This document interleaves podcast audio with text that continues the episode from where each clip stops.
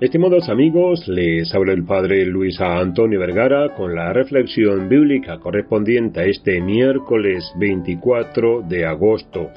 El Evangelio está tomado de San Juan capítulo 1 del 45 al 51.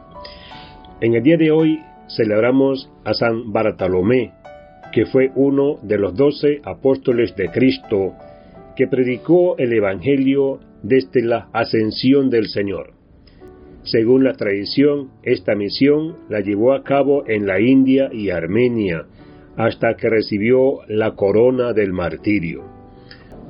Bartolomé es mencionado en tres de los evangelios sinópticos, Mateo, Marcos y Lucas, y también se menciona en, en, los Hechos de los Apóstoles, donde se hace presente en Pentecostés.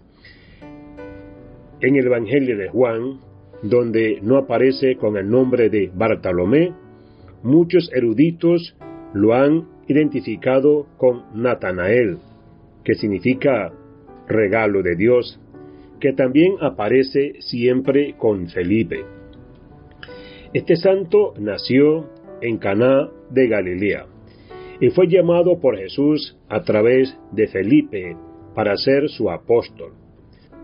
También fue uno de los discípulos a los que Jesús se apareció en el mar de Galilea después de la resurrección, según una tradición recogida por el llamado padre de la historia de la Iglesia, Eusebio de Cesarea, Bartolomé marchó a predicar el Evangelio a la India, donde dejó una copia del Evangelio de Marcos en arameo.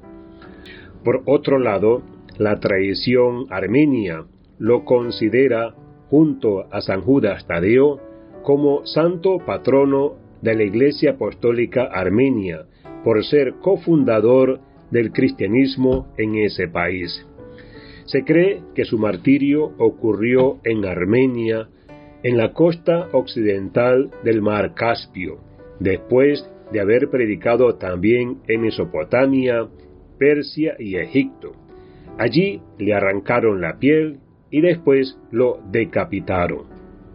Bartolomé es representado en el arte degollado y sosteniendo su piel con sus propias manos. Sin embargo, es más común verlo representado con barba, un libro y un cuchillo. Sus reliquias se cree que están conservadas en la iglesia de San Bartolomé en la isla Tibirina, en Roma. San Bartolomé tiene múltiples patronazcos. Es patrono de los carniceros, fabricante de libros, guantes, pieles, zapateros, sastres, mercaderes de queso, piñadores, albañiles y otros. También se pide su intercesión en las situaciones límite o para controlar las desórdenes nerviosas y ataques de pánico. Que Dios les bendiga a todos.